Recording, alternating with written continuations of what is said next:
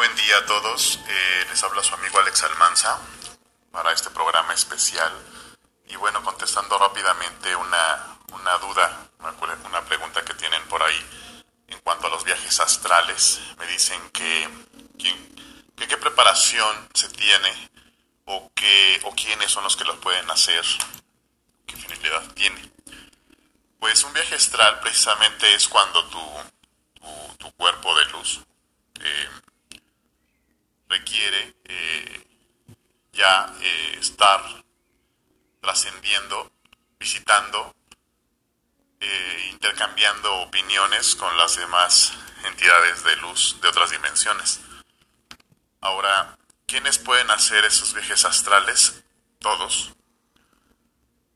Pero hay gente mucho más sensible, mucho gente más sensible y hay gente que también, o hay personas que vienen marcadas, lunares, manchas, marcas, líneas de manos, lunares, pecas, etc. Todo ese tipo de personas son muy sensibles.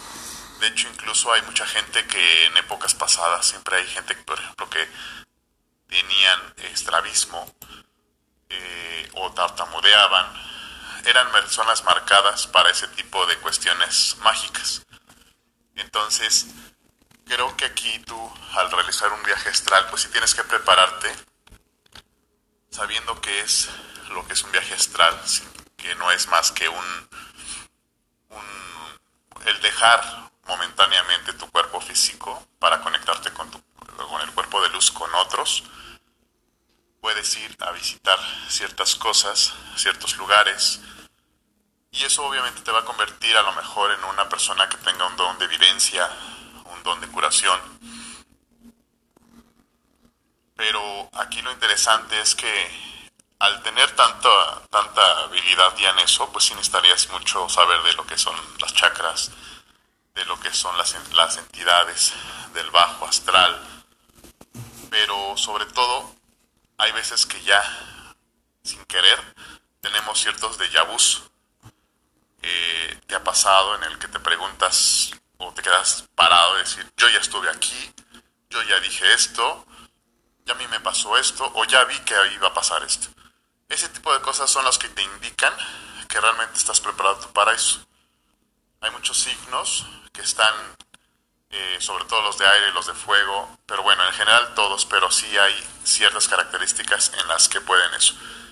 Pueden realizar eso. Sobre todo porque te digo, si hay riesgos, muchos, pero en algún momento dado sí necesitas tener cierta preparación, lectura y sobre todo hay, muchas, hay muchos cursos incluso que ya te dan los, los, los magos y los astrólogos vía internet y bien puedes estar apoyándote de eso para que más adelante, si quieres con todo gusto, después mando por ahí un, un manual de cómo realizar un, un, un viaje astral y con todo gusto eh, poder darte la guía a través de ahora de lo que es el, Internet. Así que es bastante interesante porque realmente es una experiencia, créeme o créanme, inolvidable y mágica.